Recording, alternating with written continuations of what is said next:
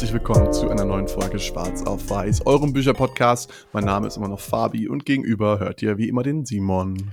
Und heute haben wir euch ein Buch aus der Biologie mitgebracht von Ed Young, das Buch An Immense World.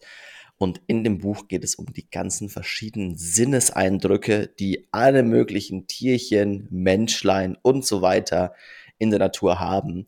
Und vor allem, wie das die jeweilige Welt auch irgendwie darstellt, wie sich die Welt verändert, wenn die Sinnesorgane anders gestaltet sind. Was ich total interessant fand, da kommen wir aber gleich nochmal ein bisschen genauer drauf, durch Evolution, also Evolution ist ja unser Lieblingsthema in diesem Podcast, durch Evolution wird auch beeinflusst zum einen zum Beispiel, wie wir sehen, was wir sehen, aber eben auch unsere Umwelt, weil zum Beispiel Insekten, die bestimmte Pflanzen besser sehen und dort bestäuben und ähm, die Pflanzen wiederum einen besseren evolutionären Effekt haben, vermehren sich besser. Das ist so ein sich selbstverstärkender Effekt, zum Beispiel für diese Farbe, die taucht dann in der Natur häufiger auf, weil bestimmte Tiere oder Insekten die besser sehen. Das, das ist so ein, das ist so ein äh, Core-Konzept auch, wo wir gleich noch genauer darauf zu sprechen kommen. Aber um, genau, um, im Grunde genommen geht es einfach in diesem Buch um die Wahrnehmung, Sinneseindrücke in der komplexen Tierwelt, die weit über unsere menschlichen auch zum Beispiel hinausgehen. Und noch ein kleines äh, Ding vorneweg. Wir haben diese Folge wieder in zwei Folgen aufgeteilt, weil das Buch so wahnsinnig viel Content hat. Und wir wollen euch die geilen Beispiele nicht vorenthalten. Deswegen äh, in dieser Folge geht es eher um die normaleren Sinneseindrücke, sage ich jetzt mal, zum Beispiel riechen, sehen, äh, und in der nächsten Folge geht es dann um die etwas exotischeren wie Echolocation oder elektromagnetische Felder oder ähm, ja, Stromwahrnehmung im Tierreich. Das ist auch ganz cool, das Buch kann man sehr gut auch so aufteilen, weil die einzelnen Teile sehr unabhängig voneinander sind. Also es gibt immer jeweils ein Kapitel, was sich um einen Sinneswahrnehmung, um eine Sinneswahrnehmung eben dreht. Aber eben noch davor, das fand ich, ist ein wichtiger Begriff, ganz interessant. Der wurde anscheinend im Englischen, auch aus dem Deutschen übernommen. Ich gehe mal von aus, irgendein deutscher Biologe hat den erfunden. Den Begriff der Umwelt. Und quasi da auch zu sagen, also nicht Umwelt im Sinn von Umweltschutz und auch nicht Umwelt im Sinn von, äh, keine Ahnung, wir dürfen kein, keine Pestizide in die Luft äh, schicken, sondern halt Umwelt quasi, wie wir die Welt um uns herum wahrnehmen und wie jedes einzelne Tier das die Welt um sich herum wahrnimmt und dementsprechend sich die Umwelt sehr unterscheidet. Und da fand ich schon mal einen sehr, sehr starken Punkt, der auch, ist auch so die Hauptaussage des Buches, gleich mal hier vorweggenommen, äh, ist halt sagen, okay, es ist ein Fehler, dass wir Menschen Tiere daran beurteilen, wie wir die Welt wahrnehmen. Also zum Beispiel so ein Ding, ja, okay, der blöde Maulwurf, der sieht ja überhaupt nicht richtig und der ist ja auch irgendwie viel zu klein und irgendwie am Ende, wenn wir den erschießen wollen, dann können wir das. Ähm, so, weil sagen, okay, wir versuchen voll unsere Sinneswahrnehmung auf die anderen, auf die Tiere quasi anzuwenden. Das gleiche auch, das wird später noch beim Punkt von Sehen kommen, dass wir quasi auch immer annehmen, okay, dass Tiere ein genauso sehen wie wir. Also wie wir halt sehen, ist Augen nach vorne, keine Augen hinten, heißt alles, was hinter uns passiert, können wir nicht wahrnehmen. Bei vielen Tieren ist es anders, aber eben dazu dann später mehr in, in dem Kapitel über das Sehen. Und vorweg müssen wir noch ein, ein zwei Begrifflichkeiten kurz klären, bevor wir jetzt gleich reinstarten. Äh, zum einen ist das der Stimulus, also Stimuli sind die Arten oder, oder ähm, Dinge aus der Natur, die auf Sinnesorgane wirken können, also zum Beispiel Licht in der Netzhaut vom Auge oder Hitze in der Haut. Ihr habt Hitzerezeptoren in der Haut. Und diese Stimuli sind immer von einem externen Ursprung, werden also nicht durch euch erzeugt, sondern vielleicht durch andere Tiere, Menschen, Lebewesen, äh, Wind zum Beispiel. Und ähm, ihr quasi verarbeitet diese Information dann wiederum in ein Elektro, elektrisches Signal und verarbeitet die Information dann in eurem Gehirn. Und die Sinnesorgane sind sozusagen euer Portal zur Außenwelt, über die ihr die Außenwelt mit einem minimalen Zeitverzug wahrnehmen könnt. Ist auch wieder der Unterschied zwischen den verschiedenen Sinnesorganen, dass die sehr ähnlich sind Tiere. Manche Tiere können die, Sinnes, die Sinneseindrücke schneller verarbeiten als andere. Aber dazu auch nochmal später mehr. Eine Sache, die ich noch spannend fand, auch wieder hier eben auf diesen Punkt zu kommen, von wir Menschen machen oft den Fehler zu versuchen, äh, uns vorzustellen, wie Tiere leben. Und dann hier quasi gibt's von einem Herrn Nagel quasi ähm, die Annahme sagen, okay, gut, selbst wenn ich quasi mir vorstelle, ich wäre eine Fledermaus und quasi ich würde mich in den Körper der Fledermaus hineinfühlen, ich hätte Flügel, ich würde so aussehen und so weiter, dann weiß ich immer noch nicht, wie eine Fledermaus sich fühlt, weil ich weiß immer nur, wie ich als Mensch mich im Körper einer Fledermaus fühlen würde, weil eben die Umwelt der Fledermaus so unglaublich anders ist als unsere. Wir Menschen sind wahnsinnig visuell getrieben. Wir haben einen großen evolutionären Vorteil durch bekommen, dass wir halt gut sehen können, dass wir sehr scharf sehen können. Deswegen aber auch teilweise sehr langsam, weil wir eben halt lange brauchen, um irgendwas scharf zu sehen. Mhm. Aber egal, wie wir versuchen, uns irgendwo hineinzudenken, wir können eigentlich nie wirklich sagen oder wissen, wie sich das Tier fühlt in seiner Haut, weil eben wir immer nur aus unser, unserem Blickwinkel reinkommen. Das finde ich eben auch wichtig, das, sich das vor Augen zu halten, dass das halt vor allem ein Fehler ist, der ganz oft und viel gemacht wird. So, boah, ja, wenn ich einen Fisch wäre, mir mega langweilig, weil ich kann ja überhaupt, Fische können ja voll schlecht sehen. Ja, okay, gut, aber Fische können zum Beispiel die Strömung spüren mit ihren äh, Sensoren auf der Haut oder halt auf ihren Fischschuppen. Aber dazu später noch mehr bei Strömungs Strömungssensorik und so. Okay, kommen wir mal rein in äh, das erste Kapitel und zwar äh, Geruch und Geschmack. Hier eben geht es darum, was man riechen und schmecken kann. Und da ist zum Beispiel auch so ein, ein der ersten Beispiele des großen Unterschieds der verbesserten Nase, kennt jeder von uns, ist unser allerliebst, eines unserer allerliebsten Haustiere, der Hund.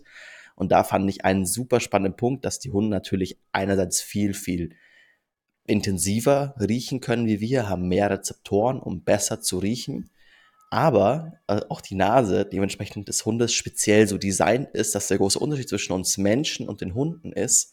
Hunde können auch beim Ausatmen riechen, weil quasi beim Ausatmen ähm, durch die Form, wie die Nase geformt ist, jetzt hier die Leute, die auf YouTube schauen, sehen mich gerade so hier auf der, in der Luft ein bisschen zu zeichnen, äh, wie die Nase geformt ist, durch das Ausatmen wieder Luft verwirbelt wird und wieder an die Geruchsrezeptoren an die Nase hochgeht. Also können halt viel mehr Informationen auch aufnehmen als wir Menschen, weil wir immer einatmen, hier können wir riechen. Ausatmen riechen wir vielleicht auch noch was, was quasi in der verbrauchten Atemluft ist. Aber der Hund kann in beiden Richtungen neue Luft von außen an die Geruchsrezeptoren bringen. Das ist schon, also schon mal eine krasse, krasse, krasse Fort, Vorteil, den der Hund da irgendwie hat. Was man dazu noch sagen muss, Geruch ist ein wahnsinnig komplexer Sinn, also es gibt wahnsinnig viele Dinge, die unterschiedlich riechen und es ist wahnsinnig schwer zu erforschen, was wie in der Nase mit welchen Rezeptoren reagiert, um bestimmte Gerüche zu erzeugen. Aber in dem Zuge fand ich noch sehr spannend, dass ähm, zum Beispiel Geschmack ist antra äh, äh, Geruch ist antrainiert und Geschmack ist inhärent. Das heißt, wenn ihr etwas zu Bitteres esst, habt ihr erstmal eine Abneigung dagegen, angeboren sozusagen, wohingegen jetzt zum Beispiel, wenn ihr Fäkalien in der Nase riecht, der Reflex antrainiert ist, dass ihr das eklig findet in dem Moment. Und ähm, Hunde zum Beispiel, die haben dieses Ekelgefühl gar nicht. Die, die schnüffeln ja auch irgendwie an dem Pipi, was sie von anderen Hunden in der Straße irgendwo riechen. Mhm. Und haben da überhaupt kein Ekelempfinden oder irgendwas derartiges. Und äh, was ich auch wahnsinnig spannend fand, ist, dass alles, was einen Geruch hat, kann ein Hund trainiert werden, diesen Geruch wahrzunehmen und zu finden. Und das war so ein krasses Gotcha irgendwie, äh, weil wir zum Beispiel echt sehr gefühlt wenig Gerüche wahrnehmen oder auch sehr schnell Gerüche ausblenden können aus unserem aus unserer Wahrnehmung. Mhm. Also auch für Hunde, zum Beispiel, also auch total krass, äh, Hunde können dazu, also wirklich alles, äh, Hunde konnten dazu trainiert werden, Corona-Patienten zu erschnüffeln. Hunde können Unterschiede zwischen zwei quasi eineigen Zwillingen erriechen, weil die immer noch unterschiedlich riechen. Und also so, es gibt, wir, wir spielen ja auf einem ganz anderen Level und das ist ja echt krass, dass der Hund irgendwie kann auf alles trainiert werden. Und jetzt kommen wir wieder auf diese Umwelt, wieso die Welt eines Hundes so anders ist und wieso man auch eigentlich der Autor hat anscheinend selbst einen Hund und quasi sagt auch äh, oder regt an, die Hunde auch quasi auf Schnüffelgassitouren mitzunehmen, dass man eben nicht sagt, boah, wenn der in irgendeinen Laternenmast hinschnüffelt, den sofort wegzieht, da komm, Bello, komm weiter, wir müssen los, ähm, sondern auch wirklich das zu machen, weil es halt so ein wichtiger, so ein wichtiges Sinnesuhr, also ein wichtiger, so ein wichtiges Sinnesorgan ist, dass die Hunde die Welt zeitlich anders wahrnehmen als wir. Weil eben unser Hauptorgan oder unser Hauptsinn ist Sehen, Lichtgeschwindigkeit, alles, was quasi in dieser Sekunde passiert. Hunde, ihr Hauptorgan ist Riechen. Hunde sehen eigentlich relativ schlecht. Kommen wir später dazu, sehen auch nicht so alle Farben, die wir sehen, oder sehen andere Farben. Ähm, heißt aber, ein Hund kommt in den Raum rein und riecht nicht nur, wie der Raum gerade ist, von, okay, der Raum ist leer, da bin ich vielleicht beim Härchen, sondern riecht auch, ach, da waren vorher noch zwei andere Menschen oder hey, hier wurde vor einer Stunde Pizza gegessen, weil immer noch kleinste Pizzaaromen irgendwie in der Luft sind oder an irgendwelchen Möbelstücken kleben, die wir als Menschen schon gar nicht mehr wahrnehmen und der Hund dadurch quasi so einen eine Vergangenheit riechen kann, die, die wir als Mensch schon gar nicht mehr haben. Das fand ich auch so ein, äh, einen super spannenden Gedanken von, okay, gut, deswegen ist es für einen Hund auch so anders, quasi neue Räume zu betreten. Deswegen wollen die alles erschnüffeln, weil sie eben den Raum gar nicht so schnell wahrnehmen können wie wir mit unseren Augen, weil sie schlechter sehen, aber eben auch viel mehr Zeitebenen wahrnehmen können, weil sie eben dieses, diese letzten Geruchspartikel, die noch Luft sind, auch noch wahrnehmen. Ah ja, boah, hier gab's Pizza, oh, geil, irgendwie, hier müssen wir mal wieder herkommen. Ist anscheinend ein Raum, wo es irgendwie relativ wahrscheinlich Pizza gibt oder so. Ähm, also das, das fand ich auch einen, einen tollen, tollen Punkt irgendwie. Übrigens nicht nur Hunde nehmen ihre Umwelt über Geruch wahr, sondern zum Beispiel auch Ameisen. Das heißt, man hat Experimente durchgeführt mit Ameisenkolonien, wo man lebende Ameisen mit einem äh, bestimmten Odor besprüht hat, was den Geruch sozusagen von einer toten Ameise nachahmt. Und die lebenden Ameisen haben dann die mit dem Geruch besprühten lebenden Ameisen einfach weggetragen und äh, sozusagen beerdigt nach, äh, was auch immer die da genau machen. Aber ähm, so konnte man zum Beispiel nachweisen, dass da sehr viel auch über Geruch passiert bei Ameisen. Und da gibt es einen speziellen Begriff, das nennt sich Antennaing. Also, äh, wenn die ihre Antennen oben so, so ähm, wenn die stehen bleiben und ihre Antennen so ein bisschen raus, rausstrecken und versuchen, bestimmte Botschaften wahrzunehmen von ihren Artgenossen. Und ähm, da kann man auch sehr stark feststellen, wenn die zum Beispiel in, in, in diesen äh, Ameisenstraßen laufen und man schafft es, die Spuren sozusagen, die Geruchsspuren von den Vorgängern zu verwischen, dann finden die sich auch nicht mehr äh, beim, beim Arbeiten, sage ich mal. Mhm. Oder die kommunizieren quasi auch Wege über Geruch ähm, und wenn man sagt, man als Wissenschaftler macht man irgendwie einen Kreis, dann laufen die Ameisen so lange im Kreis, bis sie irgendwann sterben, weil sie aus diesem Kreis nicht mehr rauskommen, weil die Ameisen eben nicht sehen können, sondern nur quasi Geruch wahrnehmen, beziehungsweise muss man ein bisschen differenzierter noch sehen. Ähm, Ameisen nehmen Chemikalien wahr. Das mag vielleicht auch nicht mal irgendwas Riechbares sein, aber quasi einen chemikalischen Botenstoff, den sie quasi wahrnehmen können, was ähnlich funktioniert wie Geruch und Geschmack aber quasi eine Form, wenn sie mit ihrer Haut irgendwas berühren, dass sie dann dadurch quasi wahrnehmen, ah, da ist eine bestimmte Chemikalie und können die auch voneinander irgendwie unterscheiden. Das ist auch so ein Punkt, dass irgendwie viele Lebewesen können Licht sehen, viele können irgendwie äh, Sound, viele können Geräusche hören. Es gibt ein paar, die magnetische Felder wahrnehmen können, aber quasi jedes Lebewesen auf der Welt kann in irgendeiner Art und Weise Chemikalien detektieren und mit Chemikalien äh, kommunizieren vom kleinen Bakterium zum Virus, alles, was irgendwie kleinstmöglich ist und größtmöglich, hat irgendeine Form von Chemikaliendetektion. Das ist der Geruch. Ein Geruch ist nichts anderes als eine Chemikalie, die in der Luft ist, die wir wahrnehmen. Ein Geschmack ist nichts anderes, aber quasi jedes, jedes Lebewesen kann das. Und das ist so ein bisschen das rudimentärste aller Sinnesorgane, deswegen vermutlich auch das allererste Kapitel des Buches, was jedes Lebewesen auf der Welt hat, genauso die Ameise die eben mit diesen Botenstoffen sich halt ähm, den Weg zeigen und auch gegenseitig zeigen, oh, diese Ameise ist tot, abtransportieren. Aber selbst Einzeller wie zum Beispiel Bakterien oder so haben Möglichkeiten, Chemikalien in ihrer Umwelt wahrzunehmen. Also es, es beschränkt sich wirklich nicht auf, auf Wirbeltiere, sondern auf alle Lebewesen, die irgendwie existieren, wie Simon gerade gesagt hat. Und das ist so elementar, ähm, zum Beispiel auch um Futter zu finden so dass man äh, davon ausgehen kann, dass es einer der am längsten existierenden Sinne ist, die es im Tierreich und äh, in sonstigen Reichen so gibt. Auch da wieder so ein, eben eine, eine Forschungsfrage oder eine Frage, die der Autor den, den, den Lesern und wir euch als Hörer mitgeben wollen, ist, wir sollten aufhören zu sagen, wie gut kann ein Lebewesen, kann ein Tier riechen, ist es besser als der Mensch, ist es schlechter als der Mensch, weil immer der Vergleich ist, ist es besser oder schlechter als der Mensch, was eigentlich keinen Sinn macht, sondern sagen, okay, wofür oder wie wichtig ist Riechen für oder Geruchssinn für dieses Tier? Und dann kann man quasi wieder viel mehr Aussagen über das Tier treffen von, ah, okay, gut, so wird vielleicht Nahrung gejagt, so wird kommuniziert. Also eben meistens größere Lebewesen kommunizieren nicht mehr primär über den Geruch oder über Chemikalienaustausch, wie es zum Beispiel bei diesem Antenna bei den, bei den Ameisen ist, dass die ihre Antennen aneinander bringen und dann da quasi auch irgendwie Chemikalien übergeben und damit quasi kommunizieren. Ähm, um das quasi auch wieder die Frage zu stellen, um die Tiere mehr zu verstehen. Ich würde sagen, ja, okay, gut, eine Ameise riecht hundertmal schlechter als der Mensch. Ja gut, aber die Ameise braucht es auch nicht. Die Ameise muss nicht Erdbeere riechen können, sondern muss halt diese, sagen wir mal, 20, 30, 50 Chemikalien unterscheiden können, die zur Kommunikation benutzt werden.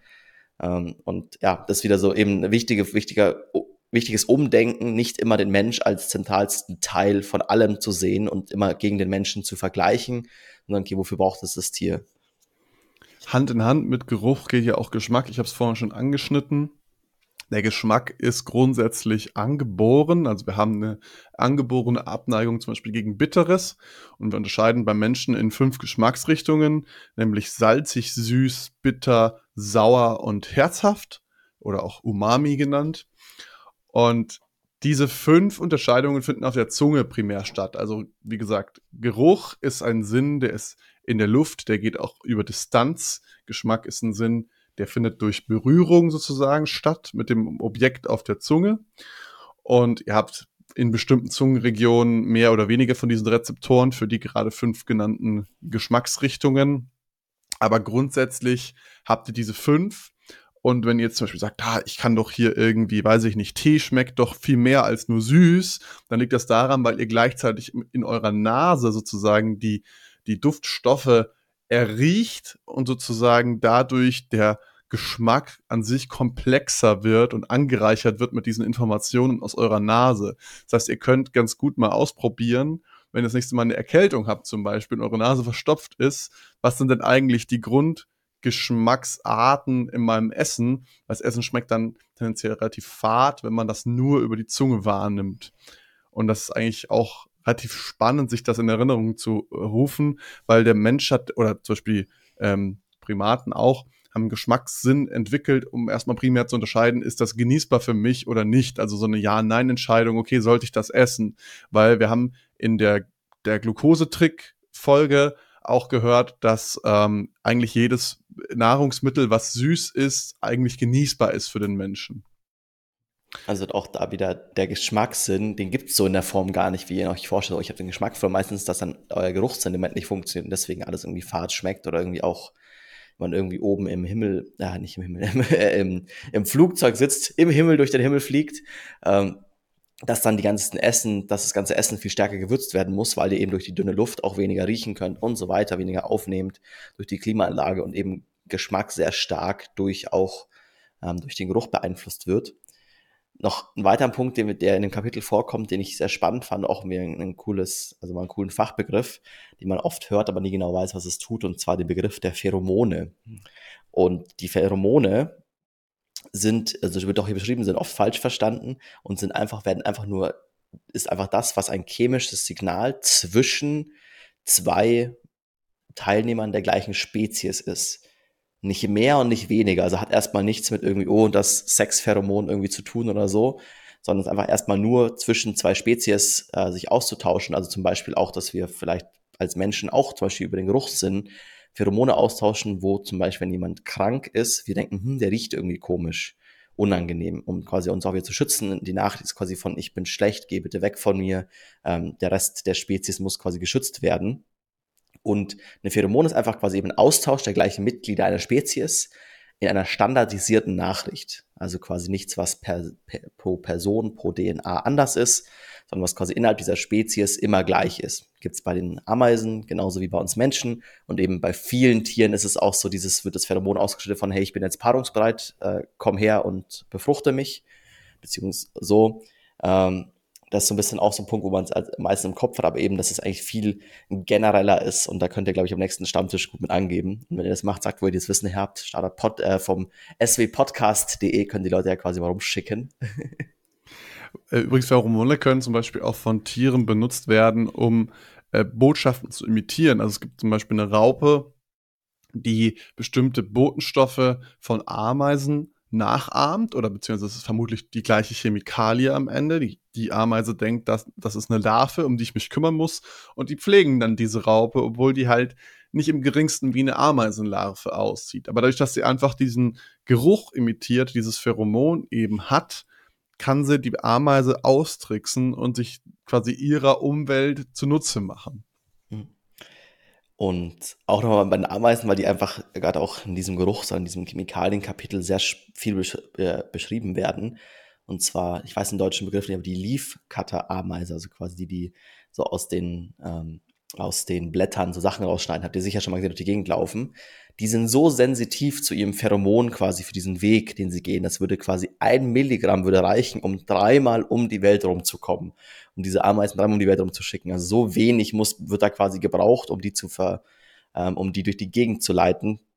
Also auch krass, dass diese kleinen, kleinen Tierchen doch so krass sensitiv sind. Da könnt ihr euch mal, jetzt versteht ihr auch, wieso diese ganzen Ameisenstraßen immer so auch wahnsinnig akkurat gerade sind. Weil die Dinge einfach einmal, gibt's einmal den Architekten, den Straßenbauer, der vorläuft und danach quasi wissen alle genau, hier muss es lang, das ist der beste Weg. Aber Geruch und Geschmack ist natürlich nicht der einzige Sinn in einem Buch. Also lass uns doch mal zum nächsten sehr wichtigen Sinn für uns Menschen, der wichtigste Sinn vermutlich, übergehen nämlich das Sehen. Und ich hatte es ja vorhin angeschnitten, es gibt immer einen Reiz und ein Sinnesorgan. Und der Reiz beim Sehen ist natürlich in dem Fall Licht oder Lichtwellen.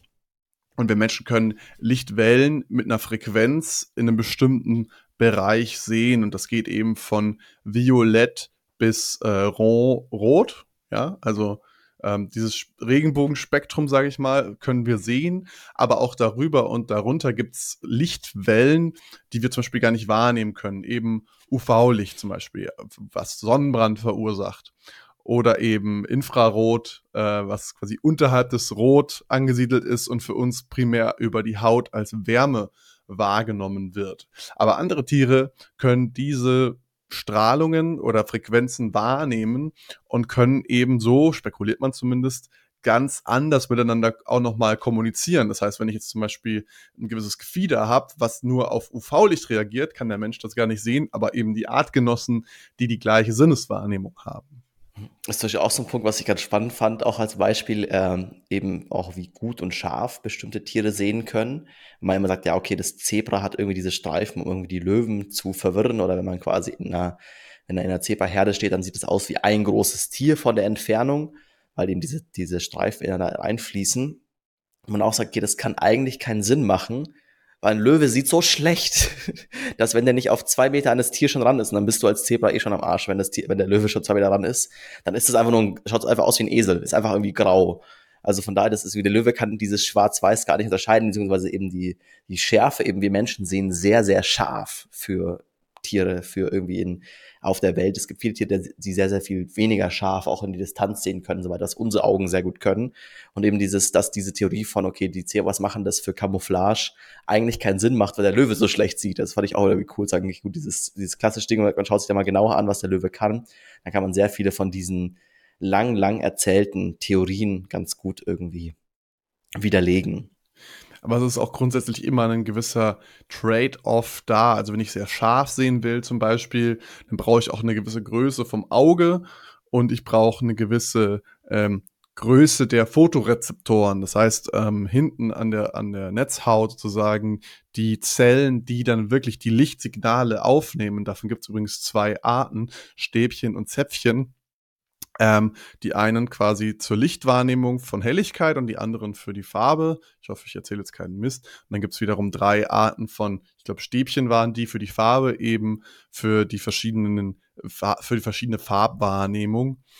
Und wenn ihr jetzt zum Beispiel aber in der Dunkelheit besonders gut sehen wollt, dann müsst ihr mit einem gewissen Kompromiss eben braucht, braucht ihr größere Zellanhäufungen dort, könnt dann aber vielleicht nicht mehr so scharf in der Distanz sehen. Also es ist immer so ein gewisser Trade-off und Simon hat es ja auch vorhin schon gesagt, wenn ihr die Tiere anschaut, müsst ihr auch immer ein bisschen im Hinterkopf behalten, in welcher Umwelt die sich befinden und wie und warum die gewisse Sinneseindrücke entwickelt haben und wahrnehmen müssen. Also zum Beispiel Löwen jagen tendenziell eher bei nachts. Das heißt, die sehen vielleicht nicht ganz so scharf, dafür nehmen die halt mehr Licht auf, wenn es dunkel wird und können dann im Dunkeln dafür wiederum besser sehen. Also es ist immer so ein, so ein Trade-off, ein evolutionärer Trade-off bei der Entwicklung der, der, der Sinnesorgane und wie die Umwelt eben wahrgenommen wird. Ähm, auch da wieder, um noch unser Beispiel vorhin zu bemühen, den Hund, der auch sehr viel langsamer sieht als der Mensch. Ähm, und da auch quasi wieder dieser Punkt ist, wo man, okay, man denkt, dann denkt sich der Hund vielleicht, okay, für, für einen Hund sehen wir Menschen so aus wie eine Fliege. Also im Sinn von die Fliege, wenn wir die sehen, dann sind die ja sehr erratisch, die fliegen zack, zack, zack, zack. irgendwie hin und her, hin und her, hoch, runter, links, rechts. Und wir sagen so, boah, was passiert denn hier die ganze Zeit? Was ist denn mit dieser Fliege los? Wieso ist die so gestresst? Und genauso sehen wir für die Hunde aus, weil die eben auch sehr viel langsamer das wahrnehmen. Und da haben wir quasi das gleiche Beispiel. Oder im Umkehrschluss, wenn sich jetzt eine, eine Fliege ähm, irgendwie einen, einen menschlichen Film anschauen würde, die meistens bei maximal 60 Bildern pro Sekunde produziert werden, weil mehr kann unser Auge eh nicht wahrnehmen. Also so 60 ist schon so ziemlich das obere Limit. Vielleicht gibt es ein paar Spezialmenschen, die irgendwie vielleicht mal bis zu 100 schaffen, aber der Großteil schafft auf keinen Fall mehr als 60 ähm, wenn sich eine Fliege das anschaut, denkst du so, boah, krass, was ist denn mit diesem, was, wie, schaut das aus wie so eine Dia-Show? Weil Fliegen bis zu 360 Bilder quasi pro Sekunde verarbeiten können. Und also spezielle Fliegenarten, sagen wir mal, Fliege im Allgemeinen oder ich ein bisschen weniger. Aber auf jeden Fall sieht es so aus, okay, als wäre das so ein Stop-Motion-Film. So ganz langsam, so tack, tack, tack, tack, weil eben die so viel schneller das wahrnehmen, aber natürlich dementsprechend andere Sachen wieder haben. Nehmen das Problem, dass sie halt solche nicht besonders weit sehen können, dass sie nicht besonders scharf sehen können an sich. Also eben ist immer so ein Ding, was halt dann ein evolutionärer Vorteil irgendwie war, speziell auch Farben sehen. Also hier ist zum Beispiel auch so die Frage, die der Autor aufwirft, wieso kann der Mensch Farbe sehen? Also Farbe ist nicht, ist kein schon immer gegebener Punkt. Also es, man geht davon aus, man sagt, man schaut sich quasi einfach in der Artenreihenfolge irgendwie vor, ähm, heißt es, quasi Spezies, die vor dem Menschen existiert haben, dann können die meisten monochromatisch sehen. Also heißt quasi Schwarz-Weiß und Lichtunterschiede. So ein bisschen, wenn jetzt, okay, gut, ich glaube, vielleicht ein Schwarz-Weiß-Film könnte es ganz gut treffen, ungefähr so die Welt wahrzunehmen. Ähm, wieso hat sich Farbe entwickelt? Macht eigentlich erstmal so wirklich keinen Sinn, außer es gibt einen Vorteil und da nimmt der Autor quasi an, dass speziell bei Affen das halt so war, dass die sowohl das Farbe geholfen hat, speziell Rot als einzelne Farbe zu erkennen, um ähm, sowohl das primäre als auch das sekundäre Essen zu bekommen. Primär im Sinn von bestimmten Beeren, Äpfeln, also alles, was irgendwie halt so, ja, eben Äpfel und so weiter sind die wahrzunehmen, als auch sekundär gab es bestimmte Blätter im Urwald, die, wenn sie genießbar waren, die waren normalerweise grün, aber wenn sie genießbar waren, waren sie vielleicht so ein bisschen überreif, dann sind die langsam auch so gelblich-rot geworden. Dann davon gab es halt zum Sauffuttern, wie wir in Bayern sagen würden. Und dann war quasi der Punkt, okay, wenn kein Apfel gefunden wird, dann kann der Affe sagen, hey, ich erkenne dieses rote Blatt und habe deswegen einen Vorteil, weil ich halt nicht verhungere. Gleichzeitig aber dadurch, dass der Affe dieses rote Blatt erkennt, äh, wiederum der Apfel auch wieder einen evolutionären Vorteil hat. Und so ist es dann so ein, so ein in einem Wechselspiel entwickelt sich dann quasi die Farbgebung. Dadurch, dass der Affe das Rot besser wahrnehmen kann, gibt es auch wiederum mehr Apfelbäume, die dann rot sind, weil im Prinzip der, also wie verbreiten sich Apfelbäume, die, die Frucht wird halt gegessen, da sind Kerne drin und der Affe ähm, die kommen halt irgendwann wieder raus, woanders als der Baum stand, sage ich jetzt mal, und dann wächst halt da ein neuer Apfelbaum mit roten Kernen oder äh, mit roten Äpfeln. Und der, dieser Apfel wird dann wiederum besser gefunden von dieser bestimmten Affensorte zum Beispiel. Und dann verstärkt sich dieser Effekt so selbstständig so ein bisschen. Also, und vielleicht Äpfel, die eher grün sind, werden nicht so gut gesehen mehr und dann nicht mehr äh, von, den, von den Affen gegessen und können somit ihre Gene nicht mehr weiter transportieren. Also sterben die nach und nach jetzt mal aus. Es heißt jetzt nicht, dass es wirklich so war, ne? Das ist jetzt nur ein Beispiel, aber ähm, also Evolution von, Apf Evolution von Apfelbäumen geht es jetzt nicht explizit in diesem Buch, muss man sagen. Um was es explizit geht, ist die Frage, was war zuerst da, das Bienchen oder das Blümchen? Und da quasi stellt der Autor fest, äh, oder verweist darauf, dass anscheinend zuerst Bienen UV sehen konnten und eher auf Pflanzen gegangen sind, die quasi sehr attraktiv waren und eben, also eben Bienen können UV sehen und viele, keine Ahnung, gelbe Pflanzen schauen für uns Menschen alle gelb aus, aber die haben ganz, ganz eine bunte Farbenvielfalt, wenn man auch UV sehen kann, was Bienen können. Und dementsprechend die Pflanzen dann einen Vorteil hatten, wenn sie von den Bienen erkannt wurden. So war es als erste, dass Bienen quasi auf diese Pflanzen krasser, krasser draufgegangen sind und dann die Pflanzen sich dementsprechend angepasst haben. Oder halt, was heißt angepasst? Das klingt immer so aktiv, aber halt eben genau durch diesen evolutionären Vorteil von mehr Bienen kommen hin, es wird mehr bestäubt, bla bla bla, du bekommst irgendwie mehr Nachkommen, setzt sich halt dann diese Art von neuer Farbe, von dieser Farbgebung ähm, eben durch. Und das war eben hier, das wird auf jeden Fall nicht Affe, Affe und äh, Apfel wird nicht geklärt, aber Bienchen und Blümchen, diese Frage ist nun endgültig für euch geklärt. Und auch ganz interessant ist so ein bisschen dieses Thema Sichtfeld, weil ich meine, wir Menschen sehen zum Beispiel in einem relativ 180 Grad, nicht ganz 180 Grad Blickwinkel, alles was quasi vor uns ist und wir gehen darauf zu. Wenn man sich zum Beispiel Vögel anschaut, die haben ein 360 Grad oder viele Vögel haben ein 360 Grad Blickfeld und bewegen sich durch dieses Blickfeld hindurch. Und das muss man sich aber trotzdem so vorstellen, auch die Vögel haben einen Bereich in ihrem Auge, der unscharf ist. Also wie wir auch, wir haben einen Fokuspunkt. Wenn ich jetzt zum Beispiel Simon auf dem Bildschirm anschaue, ist der Bildschirmbereich scharf und der Rest außenrum ist relativ unscharf. Aber ähm, bei Vögeln zum Beispiel ist das auch so, dass da dann ein Fokusbereich ist, wo sie gut sehen, der ist meistens eher im unteren Bereich des Sichtfelds, nicht bei uns, ist das relativ mittig, ne? Äh, beim, beim Vogel eher im unteren Bereich, weil die ja oft einfach in der Luft sind und nach unten schauen müssen, mehr oder weniger. Ähm, das heißt, die nehmen zwar irgendwie wahr, was um sie herum ist, aber sehen sehr gut in diesem speziellen Bereich. Und bei Vögeln zum Beispiel gibt es auch sehr verschiedene Arten von Augen. Es gibt zum Beispiel Augen, die sehen im Dunkeln besser und es gibt äh, Augen, die sehen bei helllichtem Tag auf zwei Kilometer eine Maus. Aber es sind halt, also unter, die haben sich unterschiedlich entwickelt. Auch hier, je nachdem wiederum, was für Beute gejagt werden muss, beziehungsweise was für eine Nahrungsquelle existiert und wie sich der Vogel in seiner Umwelt zurechtfinden muss. Und auch hier finde ich wieder ein schönes Beispiel, wie dieses eben der Mensch wieder was auf das Tier überträgt. Äh, der Autor zitiert, das erste, was wir in dem Buch gelesen haben, der Autor äh, bezieht sich auf ein TikTok-Video, was er quasi was irgendwie geteilt wurde, was gut angekommen ist, was viral gegangen ist, ähm, wo quasi ein, ich glaube, ein, ein männlicher Gockel oder so quasi halt eben groß irgendwas macht und sich irgendwie aufführt und so weiter, um quasi die, die, die Hände zu beeindrucken. Und die Henne schaut für den Menschen irgendwie vermeintlich desinteressiert in die andere Richtung. Und dann ist dann so, oh, oh, so wie wir Männer auch so. Also ist, äh, der Humor ist sehr flach in dem Video, aber halt sagen, okay, der, in dem Fall dieser Gockel macht ein Wunder was und die, der, die Henne interessiert sich nicht dafür.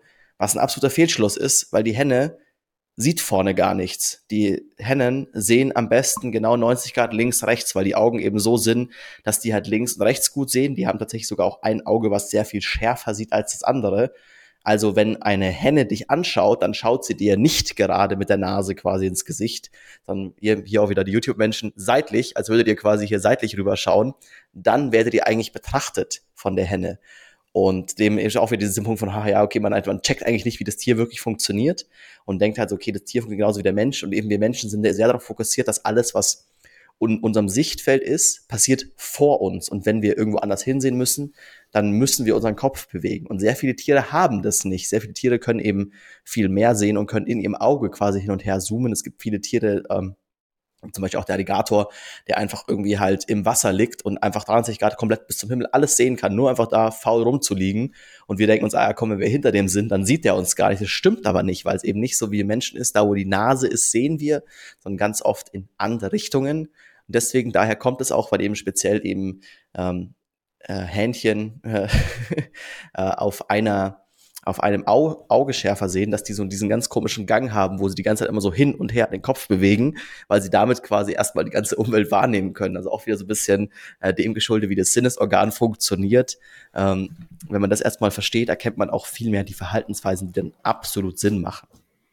Aber nicht nur an Land ist es wichtig, gute Augen zu haben, sondern auch im Wasser insbesondere in der Tiefsee, wo man eigentlich denkt, dass es dunkel, da helfen einem Augen kaum, was auch stimmt. Also vielleicht sollten wir noch ganz kurz äh, das, das Wort Auge ein bisschen ausdefinieren, weil es gibt eigentlich vier Arten von Sehen und je nachdem, wie stark das Auge in Anführungszeichen aus evolutionär entwickelt ist, entsprechend spricht man eben von einem Auge oder nicht eigentlich, also von einfachen Lichtsensoren, äh, lichtsensitiven Zellen bis zum Auge ist halt ein großer Schritt.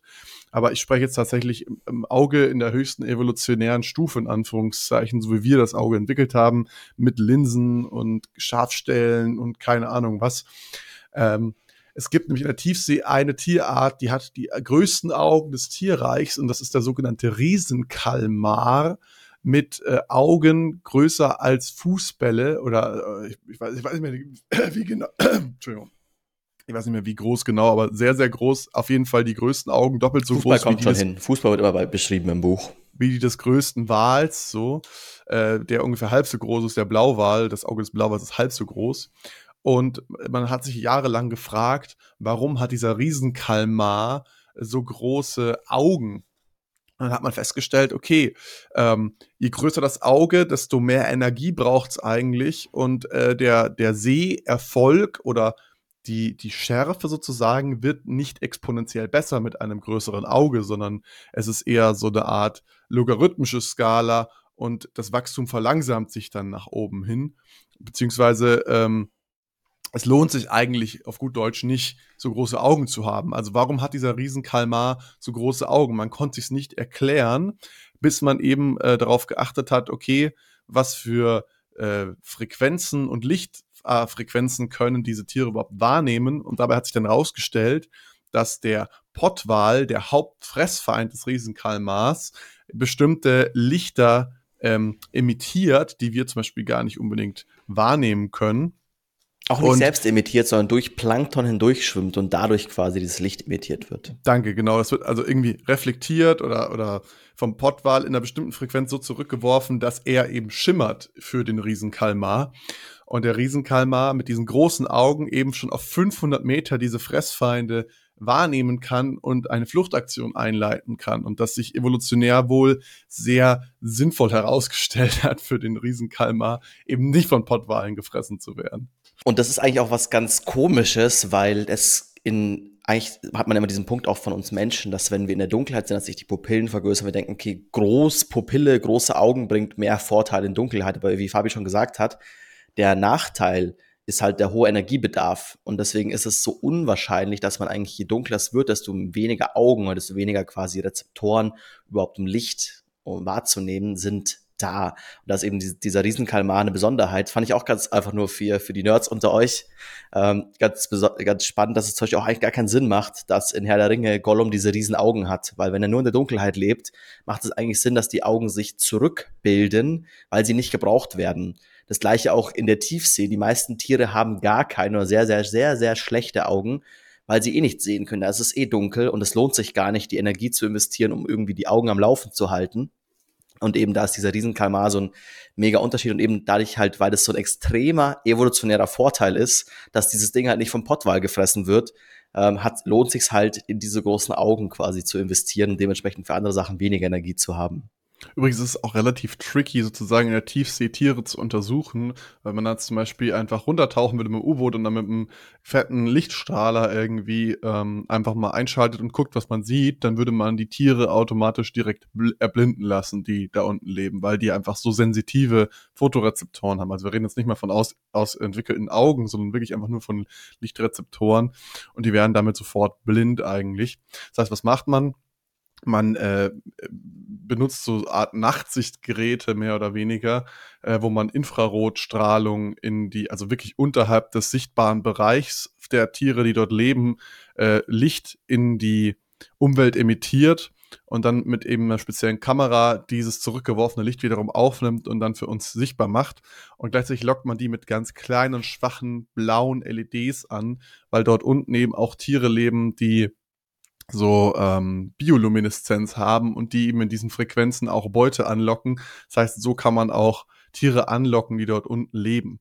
Jetzt haben wir über das Thema Farben vorhin schon diskutiert und jetzt auch gerade wieder vom Licht. Das heißt, lass uns doch noch mal irgendwie drauf eingehen, wie genau wir Farben sehen und warum es zum Beispiel Farbenblindheit gibt bei uns. Also eben der Punkt ist, dass erstmal, wie ich vorhin schon gesagt, so, dass wir Farben sehen, war erstmal ganz lange fragwürdig, wieso es das überhaupt braucht, weil es eben auch Nachteile hat, weil Farben auch ablenken und eigentlich, dass die Farben, die wir quasi in unserer Gesellschaft irgendwie immer haben, vor allem halt durch die Fähigkeit, Farben zu sehen, geprägt sind. Und auf einmal, wenn man jetzt quasi in der jetzigen Gesellschaft halt lebt, auf einmal ist Farben sehen essentiell, war früher aber nicht so. Aber eben der Punkt, wie sehen wir Farben? Ähm, es gibt verschiedenste Rezeptoren, äh, bei uns Menschen eben drei Stück, quasi rot, grün, blau, glaube ich, RGBA tatsächlich. Ähm, die quasi, die wir sehen können und wo quasi, wenn dann Licht drauf fällt, wenn bestimmte Wellenlängen auf diesen Rezeptor fallen, dann schlägt der bestimmt stark aus. Und dadurch kann das Gehirn dann berechnen, okay, so und so stark rot, so und so stark gelb, so und so stark ähm, blau und dementsprechend weiß dann das Hirn, ah, okay, wird dann grün am Ende, als grün dargestellt, als grün gedacht. Aber genau dieser. Entschuldigung, ja, diese Dreifarbigkeit nennt man eben Trichromaten, also der, der Mensch ist ein Trichromat, ein sogenannter. Und wie Simon vorhin schon angeschnitten hatte, bestimmte Hunde zum Beispiel sind einfach nur Bichromaten. Das heißt, die haben nur zwei Farbrezeptoren, können damit bestimmte Farbnuancen nicht so gut wahrnehmen, wie wir zum Beispiel. Aber auch beim Menschen gibt es das, dass dieser äh, Rot- und Grün, also dieser Rot-Grün-Bereich, das eine bestimmte Frequenz ist einfach. Und ähm, da gibt es einen Gendefekt, sag ich mal, der wird vererbt eben über das äh, Y-Chromosom. äh, Entschuldigung, über das X-Chromosom. Es ist eben so, dass gerade das Farbensehen, das Trichromat-Sein, äh, speziell über das X-Chromosom vererbt wird. Das, was quasi von der Frau kommt. Oder was bei Frauen, also wenn es quasi, wenn ihr Männer seid, dann wurdet ihr mit einem X und einem Y-Chromosom ähm, geboren. Können wir vielleicht auch mal eine Folge zu machen. Ich habe keine Ahnung, was, was das genau bedeutet. Man sagt das immer so vor sich hin, suchen wir uns mal ein Buch raus. Ähm, aber wenn, und wenn ihr Frauen seid, habt ihr normalerweise zwei X-Chromosome. Das, dementsprechend ist es auch so, dass es wahrscheinlicher ist, dass Männer farbenblind sind, weil einfach halt durch eben die Hälfte der, ähm, dieser Chromosomen halt sein kann, dass einfach dann diese, diese Fähigkeit nicht vererbt wird.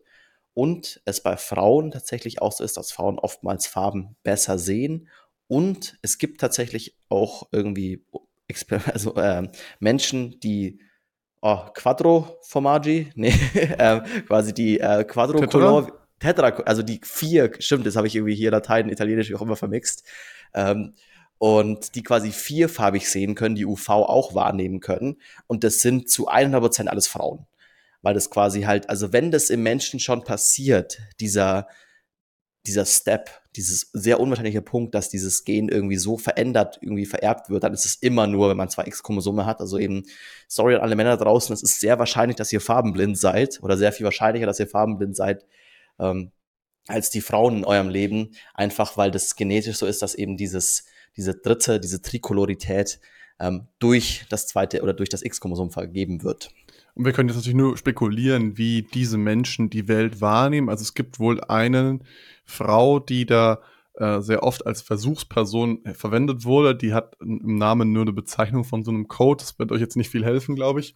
Aber das ist wohl ein sehr bekannter Fall davon die eben ihre Umwelt an sich auch nicht außergewöhnlich wahrnimmt. Und dann sind wir bei dem Thema, wir sind eigentlich so daran gewöhnt an unsere eigene Wahrnehmung und Umwelt, wir können uns gar nicht vorstellen, wie es ist, wenn es anders wäre.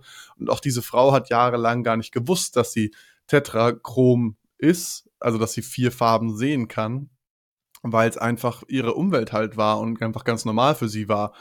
Und wir können uns das einfach auch gar nicht vorstellen als ähm, drei Farben sehende Menschen, wie es ist, vier Farben zu sehen. Aber wir können uns relativ gut vorstellen, wie es ist, zwei Farben zu sehen. Weil ihr könnt zum Beispiel auf eurem iPhone, wenn ihr eins habt, diesen ähm, Farbblindenmodus zum Beispiel aktivieren oder bestimmte Farbfilter im Display in den Einstellungen aktivieren. Dann könnt ihr euch sehr gut vorstellen, wie es ist, zweifarbig zu sehen.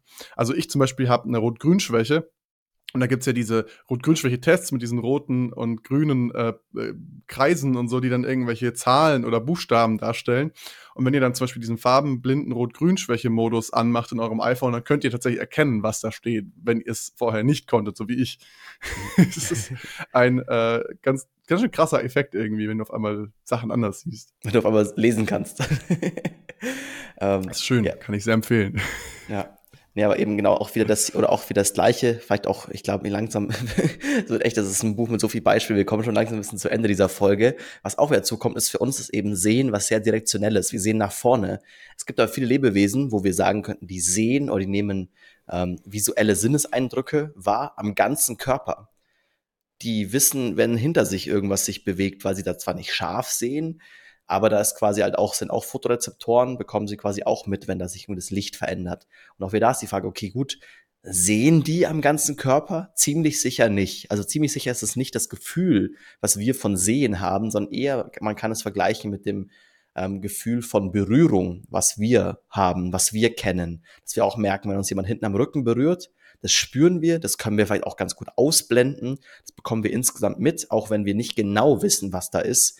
Und so wird es bei vielen Tieren sein, die quasi in größeren Teilen an ihrem Körper irgendwie sehen oder Licht wahrnehmen können, eben nennen wir es nicht sehen, dass sie quasi auch ein Gefühl bekommen von, oh, da ist irgendwas hinter mir und jetzt muss ich mich umdrehen und vielleicht irgendwie hinschauen.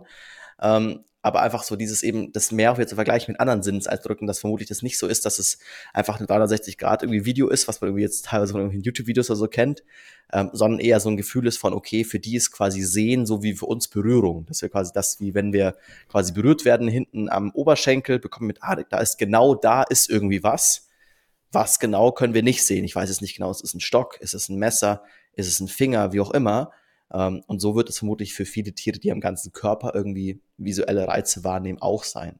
Wo du gerade schon beim Messer im Rücken bist, lass uns doch über den nächsten Sinn sprechen, nämlich Schmerz.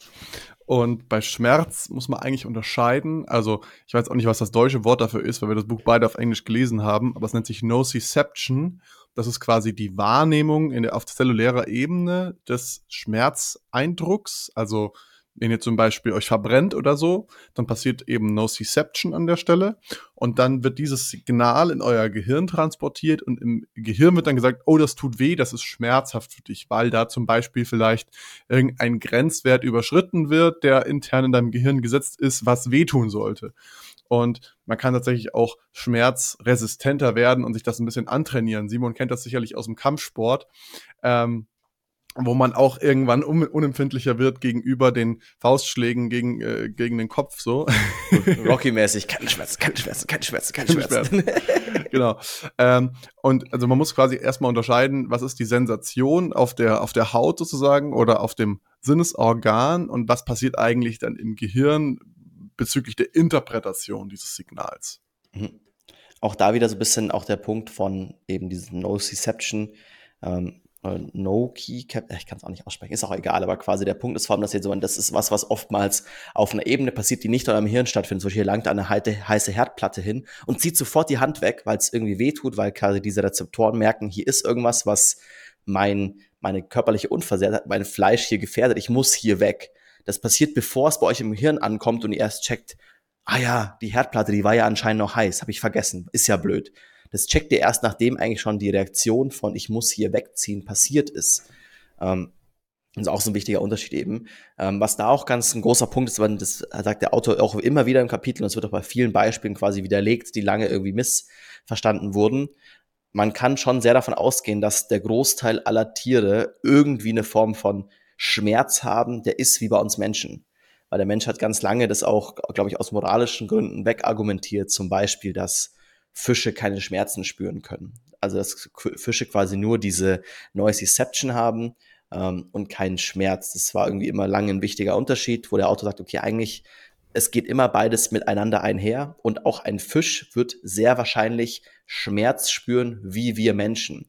Also dieses, okay, du hast irgendwie einen Haken in der Backe und wedelst dann irgendwie wild rum. Das ist nicht nur diese Nociception von wegen, ich will da weg, sondern es wird auch ein wirklich echter Schmerz sein. Und natürlich ist es dann moralisch bedeutend verwerflicher, irgendwie Fisch zu essen, als wenn man das Gefühl hat, von der kann eh nichts spüren. Oder ähm, keine Ahnung, wenn man sagt, man sieht irgendwann tötet eine Fliege und merkt, dass die noch irgendwie so zuckt, weil sie noch nicht ganz tot ist, kann man sagen, ja, okay, gut, die spürt eh keinen Schmerz, das ist irgendwie nur so eine Überlebensreaktion. Wenn man sich dann vermarktet, boah, krass, die Fliege wird vermutlich genauso eine Form von Schmerz spüren wie wir Menschen, wenn man uns irgendwie, keine Ahnung, ein Klavier drauf schmeißen würde, gehen wir mal vielleicht von den gleichen Verhältnissen auf, dann sind natürlich bestimmte Dinge, die wir aktuell als moralisch korrekt ansehen, nicht mehr so machbar. Und das ist auch so ein bisschen, wo er meinte, das ist ein großes Problem in der Wissenschaft. Auch hier Wissenschaft ist am Ende auch immer Meinungsmache oder ist am Ende auch immer eine Form von politischem Statement. Und gerade bei diesem äh, Kapitel Schmerz meint er eben, also was, wo er ganz stark darauf hin will, ist, dass vor allem Fische sehr, sehr wahrscheinlich Schmerzen spüren. Kann mit Experimenten quasi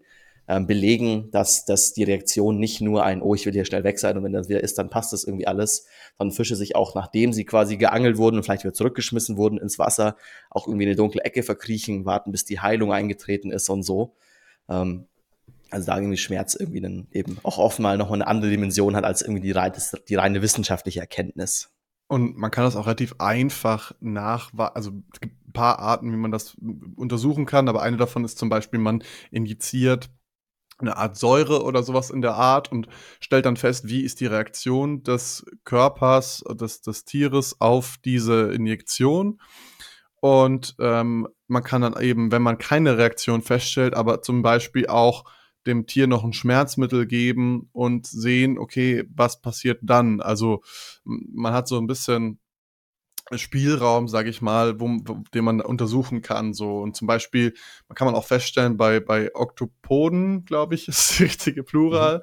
also Oktopus die Mehrzahl, ähm, kann man zum Beispiel feststellen, dass die äh, überall, also wenn man an einer Stelle reizt, dann werden die überall hypersensitiv gegenüber zum Beispiel Schmerzen und Berührungen. So nach dem Motto, ähm, die haben auch wirklich Schmerzempfinden. So, also ähm, man sagt so ein bisschen Nociception ist das, geh weg und Pain, also Schmerz, ist das, komm nicht mehr zurück so auf eine bestimmte Reaktion. Also eine Art Lerneffekt, der der Tiere dazu bringen soll, eben das in Zukunft zu vermeiden. Und eben bei Oktopussen eben der große Unterschied, zum Beispiel, wenn wir Menschen uns jetzt irgendwie den Finger schneiden, spüren wir hauptsächlich den Schmerz in dem Finger. Und der Oktopus würde sich quasi in die Tentakel schneiden und spürt im ganzen Körper gleich den Schmerz. Das ist vermutlich eher nachteilig, weil es natürlich erstens überall wehtut, als auch der Oktopus nicht wirklich was machen kann, weil er nicht genau weiß, okay, an welchem Teil des Körpers, wen, welchen Teil muss ich schonen. Ist natürlich besser, als gar keinen Schmerz zu spüren, weil der Oktopus einfach dann alles schont, sich verkriecht, einfach alle Körperteile schont, aber natürlich in der Zeit irgendwie nicht fressen kann, sich nicht fortpflanzen kann und so weiter, also sehr viel ineffizienter ist, als wenn er wüsste, ah, okay, es ist nur diese eine Tentakel. Ich glaube, da gibt es dann auch glaub, den Seestern, der das wiederum kann der dann teilweise einfach einen Sternteil, wie auch immer man das nennt, nennen wir es auch mal Tentakel, des Seesterns quasi abwirft oder absondert und dementsprechend sagt, okay, und das dann vielleicht auch sogar nachwächst, zwar in kleinerer Form, aber sagt, okay, gut, ich kann genau diesen einen Teil, der verletzt ist, loswerden und mit dem Rest noch normal zu funktionieren.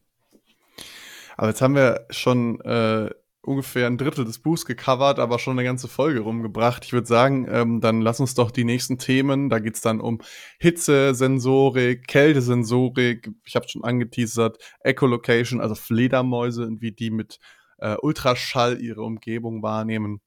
Das, äh, da würde ich euch auf die nächste Folge vertrösten, wenn ihr darauf Bock habt. Jetzt haben wir so ein bisschen die Basissinn in Anführungszeichen gecovert, die relativ universell auch sind, die viele Tiere haben und ähm, wir Menschen auch relativ gut nachvollziehen können bis zu einem gewissen Grad. Ähm, und die exotischeren Sachen kommen dann einfach in der nächsten Folge. Und wenn ihr diese Folge hören wollt, dann, egal wo ihr jetzt gerade seid, ihr könnt auf jeden Fall irgendwie auf Folgen klicken. Vermutlich müsst ihr noch eine Glocke aktivieren, wie auch immer. Ihr wisst es am besten bei euren jeweiligen Plattformen. Spotify hat die Glocke mittlerweile auch. Äh, dann klickt doch auf diesen Button, dann bekommt ihr auf jeden Fall die nächste Folge auch sofort mit, wenn sie rauskommt. Und sonst, wenn ihr wollt noch einen Step weitergehen, sagt, boah, ey, toll, was die Jungs hier jedes Woche, jede zwei Wochen für uns machen, jetzt sogar eine Doppelfolge hier für ein, für ein Buch produzieren, dann hinterlasst uns doch gerne eine gute Bewertung auf der Plattform eurer Wahl. Am allerliebsten auf YouTube, hinterlasst auch gerne einen Kommentar äh, hilft dem Algorithmus ein bisschen, dass die Videos auch gefunden werden und so. Äh, und eben, das ist so ein bisschen unser Agreement hier. Dieser Podcast ist nicht kostenlos. Dieser Podcast ist quasi, kostet euch zwar kein Geld, aber wir haben dieses Agreement unter uns, dass ihr dafür quasi Bewertungen gebt äh, und dementsprechend dann auch äh, hilft, dass der Podcast sich weiter verbreitet. Teilt ihr mit euren Freunden, Familien und wer auch, euch immer auch einfällt, wen ihr auch immer über den Podcast nerven könnt. Und bis dann in zwei Wochen spätestens mit der zweiten Folge zu diesem Buch. Ciao. Danke fürs Zuschauen. Bis dann. Ciao.